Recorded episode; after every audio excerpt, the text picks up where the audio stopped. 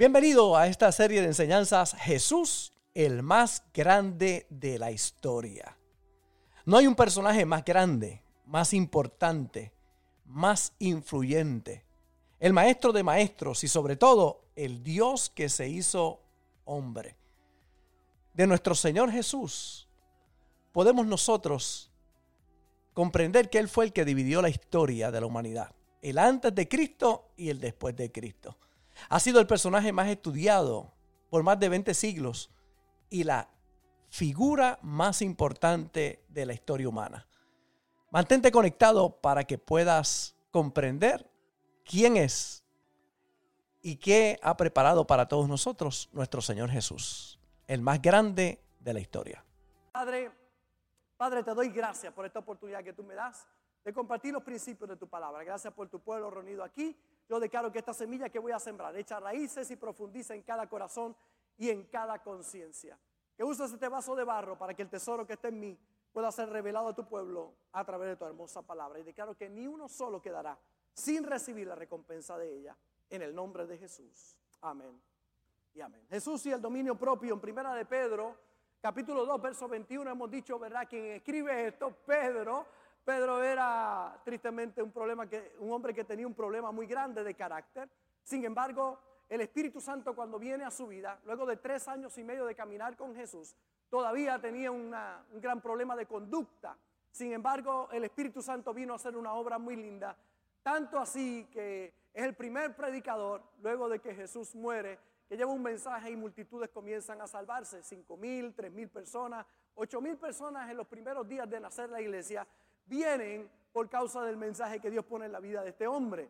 Eh, pero tuvo un encuentro lindo con el Espíritu Santo y un cambio en su manera de trabajar con cada área y cada circunstancia que se enfrentaba. Primera de Pedro 2.21 dice, pues para esto fuiste llamados porque también Cristo padeció por nosotros, dejándonos ejemplo para que sigáis sus pisadas, el cual no hizo pecado, ni se halló engaño en su boca quien cuando le maldecían no respondía con maldición. A Cristo hubo mucha gente que le habló malo, que le maldecía, pero él no respondía con maldición. Cuando padecía, no amenazaba, dominio propio, control, sino encomendaba la causa al que juzga justamente. Y son muchos los episodios de nuestro maestro, el maestro de maestros, el hombre que cambió la historia antes de Cristo, después de Cristo, que predicó unos principios que a través de las generaciones, a través de estos miles de años que han pasado, han permanecido y han cambiado la vida de mucha gente y han sido el eje central para que muchos puedan tener una plataforma sólida para criar y, poder tener hogares, hogares sólidos, matrimonios, hijos, negocios, empresas, en las relaciones humanas. Su mensaje fue tan poderoso que hasta el día de hoy transforma la vida de mucha gente. Pero vemos a Jesús frente a los acusadores de aquella mujer que le tiran a los pies y le dicen, la ley dice que hay que apedrearla. La acabamos de encontrar en el acto de adulterio. ¿Qué tú dices? Era una gran trampa que tenían. Si dice apedréla, hubiesen dicho, pues tú no predicas de misericordia. Si le hubiesen dicho, no, no, eh, déjenla perdónenla. Entonces dice, bueno, pues estás violando la ley. Así que Cristo dice en la Biblia que se inclina y comienza a escribir en tierra. Ellos siguen insistiendo, insistiendo. ¿Qué tú dices? ¿Qué vas a hacer? ¿Qué, cuál, ¿Cuál es tu comentario? ¿Cuál es, ¿Qué es lo que nos vas a decir? Cristo, ante su insistencia, levanta el rostro, dice, el que esté libre de pecado, arroje la primera piedra. La palabra correcta, en el momento correcto. Los mayores, dice que de los mayores hasta los más pequeños se fueron acusados por su conciencia y cuando no había ninguno, le preguntó a ella, mujer, ¿dónde están los que te acusan? Dijo, no hay ninguno, Señor. Y, ella, y él le dijo, ni yo tampoco, vete y no peques más. Dominio propio. Frente a la tempestad, él dormía, duerme y hay una gran tempestad, el barco parece que se hunde, los discípulos van, Señor, nos hundimos. Y eso le dice, hombre de poca fe, ¿qué pasa?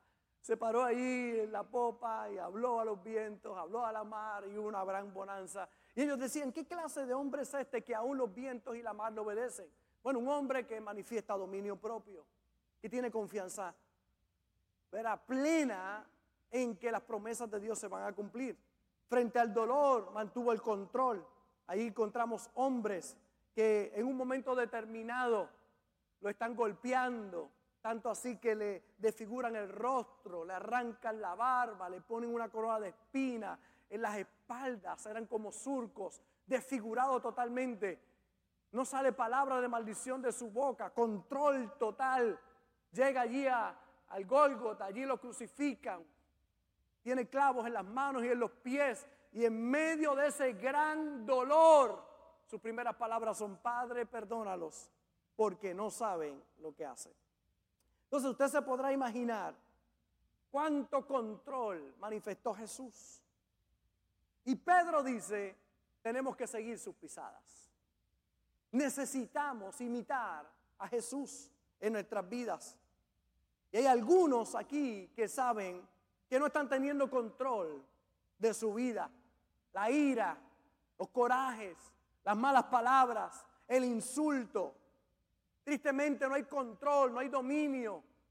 No se controlan frente a la pornografía. El llamado una y otra vez a que adulteres. La tentación llega, pero eres débil.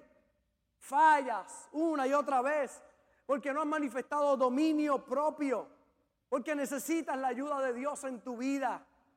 Necesitas saber que Dios te quiere ayudar en estos momentos. Que el Espíritu Santo, si le pides ayuda, está ahí para fortalecerte, para guiarte a toda verdad y a toda justicia. ¿Cuánto se hubieran ahorrado muchos de los que están aquí de grandes problemas si hubieran tenido dominio, propio en el pasado? Hay muchos en las cárceles por no haber operado en dominio propio. Hogares destruidos, amistades rotas, trabajos perdidos, negocios que se fumaron por causa de no tener dominio propio. Pablo le escribe a Timoteo y le dice, porque no nos ha dado Dios espíritu de cobardía, sino de poder, de amor y de dominio propio. Pedro escribe, segunda de Pedro 1.6, añádele al conocimiento dominio propio, que muchos saben, pero no tienen dominio propio. Son brillantes, intelectuales, inteligentes, pero tristemente cometen muchos errores en las relaciones humanas. No tienen dominio propio en sus vidas. Y Pedro dice, oye, el conocimiento, añádele dominio propio. Necesitas añadirle porque si no vas a seguir perdiendo y perdiendo en la vida. Dominio propio lo que significa es mantener el control en todo tiempo, bajo cualquier circunstancia. Es una característica de madurez.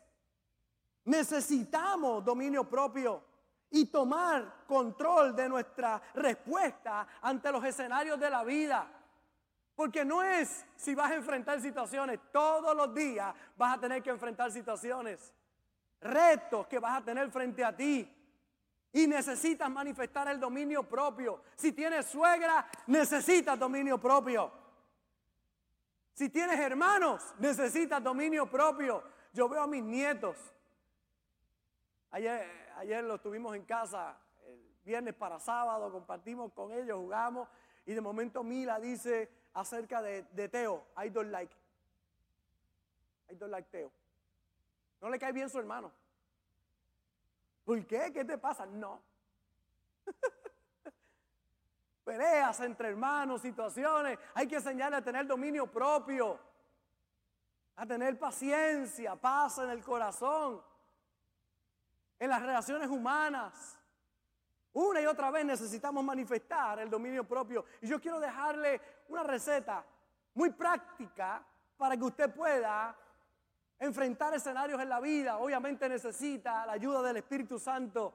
Pedirle que le ayude. Si hay alguien que tenga falta de sabiduría, pídasela a Dios. Él se, va, se la va a dar abundantemente y sin reproche. Es necesario que le pida sabiduría. ¿Cuántos necesitan sabiduría para el dominio propio? Levante la mano. Amén. Diga, diga, Señor, te pido sabiduría. Número uno, ¿qué hace falta? Detente. Frente a un escenario en la vida, frente a un momento difícil, frente a un momento tenso, detente. No sea rápido para responder. Ese es, la luz roja. No cruces con la luz roja porque te van a dar un boleto, una multa. Detente, primero detente. Cuando Jesús le trae en ese escenario a esa mujer y se la tiran allí, él se detiene. No toma una decisión rápida. Se detuvo. Es importante que te detenga. Mira cómo dice Santiago 1.19. Por esto, mis amados hermanos, mis amados hermanos, todo hombre sea pronto para oír, tardo para hablar, tardo para airarse. Todo hombre, toda mujer que está al alcance de mi voz, detente. Por eso el problema es que respondes tan rápido y echas a perder cuántas situaciones en tu vida. Santiago dice, todo hombre sea pronto para oír, tardo para hablar y tardo para irarse. Mucha gente se enoja tan rápido. Tranquilo, detente. Me gusta cómo la Biblia Dios habla hoy. Dice, recuerden esto, queridos hermanos. Todos ustedes deben estar listos para escuchar. En cambio, deben ser lentos para hablar y para enojarse. Lentos. Tranquilo. Detente. Me gusta como lo dice el salmista, no te excites en manera alguna a hacer lo malo. Oye, wait. Mira que está al lado tuyo dile, wait. Dile, detente, tranquilo. Vamos a ver el sabio Salomón como lo dice, Proverbios 17, 14, la nueva traducción viviente. Comenzar una pelea es como abrir las compuertas de una represa. Así que detente antes de que estalle la disputa. Si empiezas la pelea, es como abrir las compuertas de una represa. Y yo sé lo que es eso, porque en mis primeros años, mis primeros 23 años viví en Carolina. Y en Carolina, muy cerca de la represa, allí de Carolina, de Carraízo. Y cuando llovía muchísimo y abrían aquella represa, había lugares que se inundaban. Era muy violento. Cada vez que la represa se abría porque estaba llena. Y cada vez que tú comienzas tristemente una pelea, abres como una compuerta de una represa que no se puede detener. Y aquí tenemos al gran sabio Salomón diciendo, así que detente antes de que estalle la disputa, tranquilo, detente. Consejos prácticos para tu vida. No seas rápido para responder, sé rápido para escuchar pero lento para responder y lento para airarte. Eso no significa que no te dé coraje ciertas cosas. Y al pastor feliz le dan coraje ciertas cosas. Claro, hay cosas que me dan coraje. Hay gente que hace cosas de becerro mongo. Hay gente que, mire, cuando usted los mira dice, Dios mío, pero ¿cómo es posible? Eso pasa. Pero he aprendido a detenerme, a no ser rápido para responder, a no permitir que el coraje me domine, a tener dominio propio. Número dos, segundo consejo, piensa, piensa. Detente primero. Segundo, eso es una habilidad que muchos han perdido ya pensar. Piensa. Semana que viene voy a hablar de Jesús y el pensamiento. Y una de las cosas más poderosas que la gente más fuerte en el espíritu son aquellos que no trabajan, pero piensan. La gente fuerte en el espíritu no trabaja, piensa. Los ricos no trabajan, los ricos piensan. Otros trabajan, pero ellos piensan. Los fuertes del espíritu son la gente que piensa. Por eso lo segundo, usa tu cerebro. Piensa. Mira el panorama desde la óptica fuera de ti. Aprende a ver el gran escenario y no lo que te está pasando en el momento. Alguien dijo que el que habla sin pensar es como el que dispara sin mirar. Pero me gusta mucho el sabio Salomón, Eclesiastés 10.2, traducción en lenguaje actual. El sabio siempre piensa en hacer lo bueno. El tonto solo piensa en hacer lo malo. El sabio siempre piensa en hacer lo bueno. Número uno, detente. Número dos, piensa, pero no en hacer lo malo piensa en hacer lo bueno. Los sabios pensamos en hacer lo bueno. Por eso Jesús decía, oye, si alguien te insulta, bendícelo. Ora por él. Ama. Perdona. Haz bien. Y ora por tu enemigo. La respuesta de Jesús frente a los escenarios de la vida es que número uno te detenga. Número dos, que pienses. Proverbio 2.11 dice, piensa bien antes de actuar y estarás bien protegido. Piensa bien. ¿Cuántos reconocen hoy que, que usted se metió en problemas por no pensar bien? Levante la mano conmigo, aquello dice, oye, es que no pensé bien. Me dejé llevar por la emoción del momento, por la situación que estaba viviendo. Proverbios 13, 16. Sabio Salomón era algo extraordinario. Proverbios 13, 16 dice, el sabio piensa bien lo que hace, el tonto deja ver su estupidez.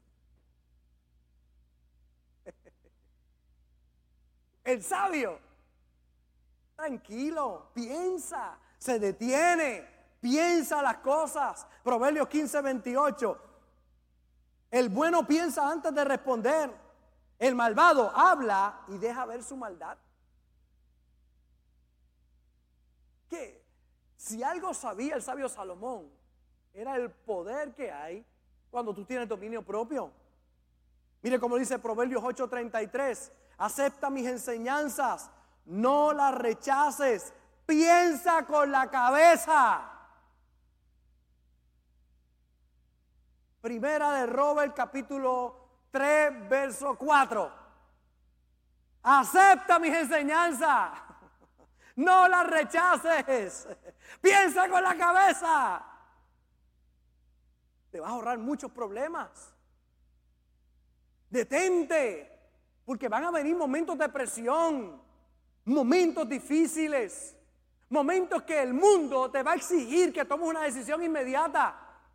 Pero la Biblia nos llama a nosotros, número uno, a detenernos. Número dos, a pensar, a analizar, a darle espacio al Espíritu Santo para que nos guíe, para que nos muestre el camino, para que después no tenga que arrepentirte por las cosas que haces.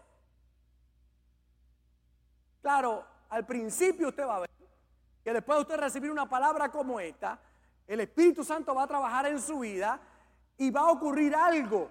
Como usted era una pistolita, ¿verdad? Y le pasaba algo y respondía rápido, pero antes no se arrepentía porque no le importaba. Ahora el Espíritu Santo hace una obra y cuando usted pasa ese proceso, después de meter la pata, el Espíritu Santo te va a hablar decir, otra vez, volviste otra vez a hacerlo. ¿Y qué tengo que hacer ahí? Pedir perdón. Perdóname, Señor, por favor sigue ayudándome porque este es el que me hiende la paciente. ¿Cuántos tienen algún detonante en su vida? Alguien que te dice cuando llega ese o cuando llega esa, no estoy hablando de la suegra, estoy hablando en general, por favor, en general. Y te dice, ese, ese me saca por el techo. Cuando yo, es que no, lo que tengo es que oír nada más que la voz de lejos, ya yo sé. ¿Ah? Usted tiene gente que son eso. Pastor, ¿y qué hago con esa gente? Bendícelo porque ese Dios lo está usando para trabajar con tu carácter. Instrumento de Dios. Pastor, ¿y hasta cuándo va a seguir chavando? Hasta que quedes libre. Cuando tú quedes libre, tú vas a ver que Dios va a hacer una obra muy linda. Mientras tanto te lo va a tener ahí. Es el aguijón que tú necesitas para que cambie tu carácter. O sea que mientras más rápido lo supere, más rápido el Señor lo quita de mi vida. Lo cachaste. Así es. Amén. Ay, con razón, pastor, este lleva tres décadas conmigo. Pero cuando cambias, tú vas a ver que Dios ordena todos los escenarios. Número tres, actúa. Número uno, detente. Número dos, piensa. Número tres, actúa. Mateo capítulo 7, verso 12. Así que todas las cosas que querráis que los hombres hagan con vosotros, oiga a nuestro Maestro, a nuestro Dios, a Jesús, óigalo. Así que todas las cosas que querráis que los hombres hagan con vosotros, así también haced vosotros con ellos, porque esto es la ley y los profetas. ¿Qué tú quieres que hagan contigo? Eso tú haz con alguien más. Eso es lo que tú necesitas hacer con otros. Por eso, número uno, detente. Número dos, piensa. Número tres, actúa. ¿Cómo vas a actuar? Oye, haciendo algo bien. Haciendo lo bueno y no lo malo. Bendiciendo y no maldiciendo. Cuando a Cristo lo maldecían, Él no respondía con maldición. Él bendecía a aquellos que lo difamaban, que hablaban mal de Él. No decían cualquier cosa, mi hermano. Le decían que era hijo de fornicación, que era un cuernito, que venía de pecado. Porque José no era el padre y ellos no le querían el cuento a María que del Espíritu Santo había quedado embarazada. Así que lo difamaron una y otra vez. Y Jesús tuvo que trabajar con eso. Y cuando le maldecían, bendecía para atrás. El que le hacía mal, él le hacía bien. Y es el llamado de Dios para nosotros. Número uno, detente. Ponle un freno. Dos, piensa. Tres, actúa y actúa correctamente. La traducción lenguaje actual dice, traten a los demás como ustedes quieran ser tratados, porque eso nos enseña la Biblia. Entonces, si alguien te hace mal y tú respondes con mal, en nada te diferencias de él. Eres tan malintencionado como él. Eres tan pecador como él. Y el problema no es ese. El problema es que usualmente, generalmente, cuando alguien hace algo, la persona que responde responde peor de lo que le hicieron. En general, el que responde, responde peor. Entonces se queja de que le hicieron algo mal, pero ellos responden peor. A Will Smith, en los premios de la academia, el comediante habló de su esposa y estuvo muy mal. Eso no debió haber pasado. Él se sintió ofendido, pero él responde peor de lo que le hicieron a él. Se levanta, va al escenario y le mete una galleta. ¿Sabe qué? el que lo ofendió reconoce su falta, salió bien, se ha vuelto más famoso y aquel al que le hicieron el agravio ahora está en grandes problemas. Mire, si él hubiese respondido bien, se hubiese engrandecido, no hubiese perdido todos los contratos que está perdiendo, no hubiese perdido el buen nombre que por tantos años tuvo, por un momento en que no se detuvo, no pensó y tristemente actuó mal. Porque fue malo lo que le hicieron. Yo no vengo a justificar lo que le hicieron, pero él respondió peor. Y le ha costado más a él que al otro. Y eso es lo que ocurre con mucha gente que no se da cuenta. Tienes que detenerte.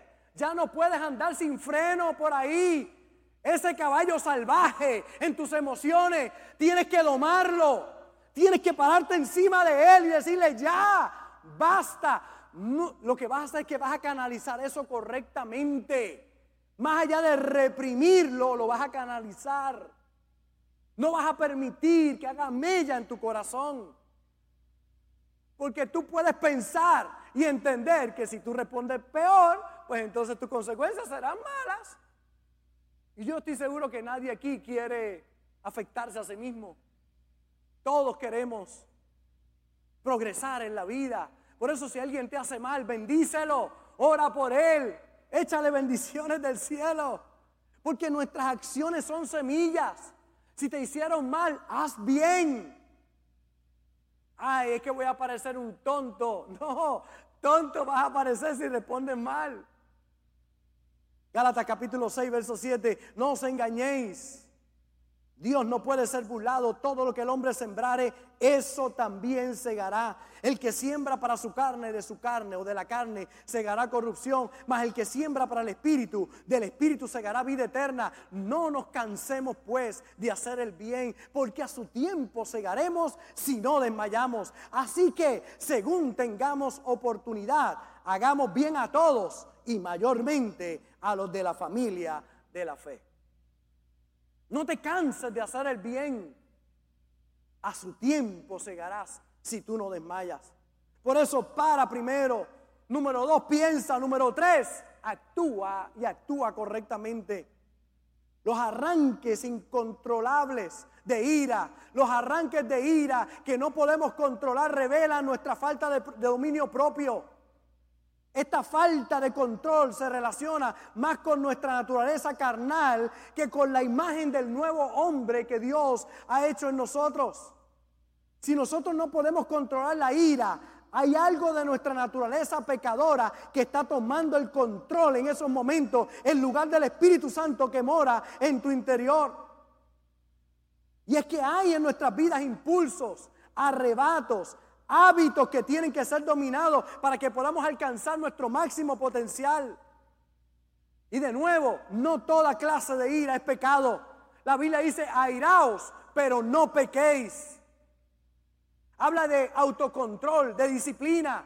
Nos da coraje, claro, pero tenemos dominio propio. No respondemos mal con mal, sino mal con bien. Porque hemos aprendido los principios. Quizás tú eres brillante, pero sin dominio propio no vas a alcanzar nada. Quizás seas rico, pero sin dominio propio la pobreza te va a invadir. Quizás seas poderoso, pero sin dominio propio vas rumbo al fracaso.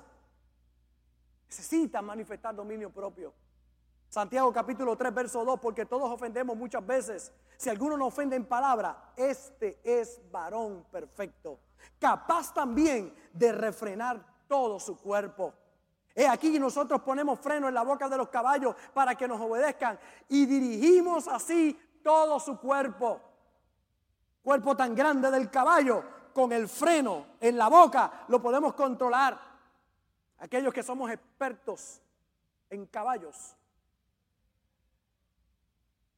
Saben que usted toma las riendas y si le da para acá, ¿a dónde va el caballo? Y, y si usted quiere detenerlo, ¿qué hace? Y si usted quiere que corra, da una patadita ahí. Y va por ahí para abajo. Pero en un momento fue un salvaje y hubo que domarlo. Y ahora con un pequeño freno pueden dominar todo el cuerpo del caballo. Tú necesitas un freno, detente, piensa y actúa correctamente. Puede ser que hayas crecido y hasta seas líder, pero sin dominio propio tus días están contados. Primera de Corintios 9:25, todo aquel que lucha, de todo se abstiene. Ellos a la verdad para recibir una corona corruptible, pero nosotros una incorruptible. Así que yo de esta manera corro, dice Pablo, no como a la aventura, de esta manera peleo, no como quien golpea el aire, sino que golpeo mi cuerpo y lo pongo en servidumbre. No sea que habiendo sido heraldo para otro, yo mismo venga a ser animado. Cuando usa esa palabra golpeo mi cuerpo es yo me detengo. No permito que las emociones tomen control de mi vida. Y dice, oye, esto pasa con los que hacen deportes. Se tienen que abstener de ciertas cosas para recibir una corona, dice corruptible, pero la nuestra es incorruptible. Por eso tienes que aprender a abstenerte de ciertas cosas. Y una de esas es dejar esas emociones libres. Tienes que tomar dominio y control de ellas. Pablo dijo, todo hombre que lucha por la corona tiene templanza en todas sus cosas. La habilidad te ayudará a ganar un juego, pero el dominio propio te ayudará a ganar el campeonato. Ahí es que está la gran diferencia. Un joven rico va donde Jesús. Jesús ve el potencial de un discípulo y le dice, vende lo que tiene, dalo a los pobres. Jesús sabía que era materialista y no obedeció a Jesús. Así que no pudo ser uno de sus discípulos. Porque aquel hombre no estuvo dispuesto a seguir la instrucción. Pensó que Jesús le quería quitar algo cuando todo lo que quería Jesús era domarlo. Quería Jesús trabajar con su carácter que no amara lo material y lo amara a Él sobre todas las cosas. Porque cuando tú amas lo material, lo material será tu Dios. Pero cuando tú amas a Dios, lo material vendrá a tu vida de todas partes. Dios va a suplir y va a abrir las puertas para ti. El Evangelio es doctrina, pero es disciplina. Pablo predicaba la salvación por la fe, pero también decía, llevo obediencia a mi cuerpo para mantenerlo sometido.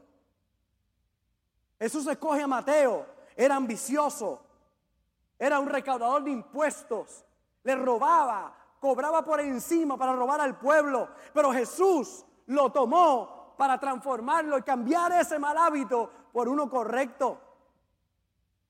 Juan y Jacobo le dicen a Jesús, concédenos estar a tu, uno a tu derecha y otro a tu izquierda. Eran ambiciosos. Jesús les enseñó tomando una toalla y diciéndole, el mayor en el reino es el que sirve.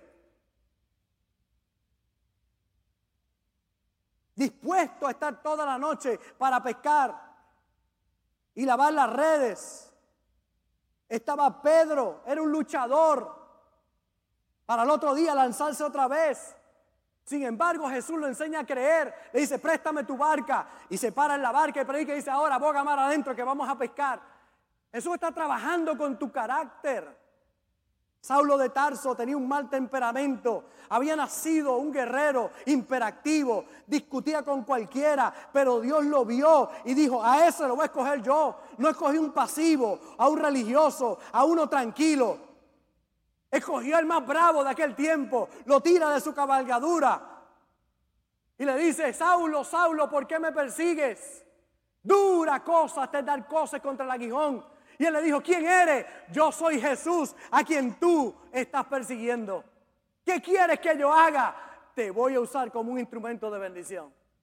Por eso hay dos o tres en esta iglesia que usted lo ve y dice, ese Dios salvó. Sí, porque era muy difícil allá afuera, pero con la obra del Espíritu Santo, Dios va a hacer algo grande en su vida.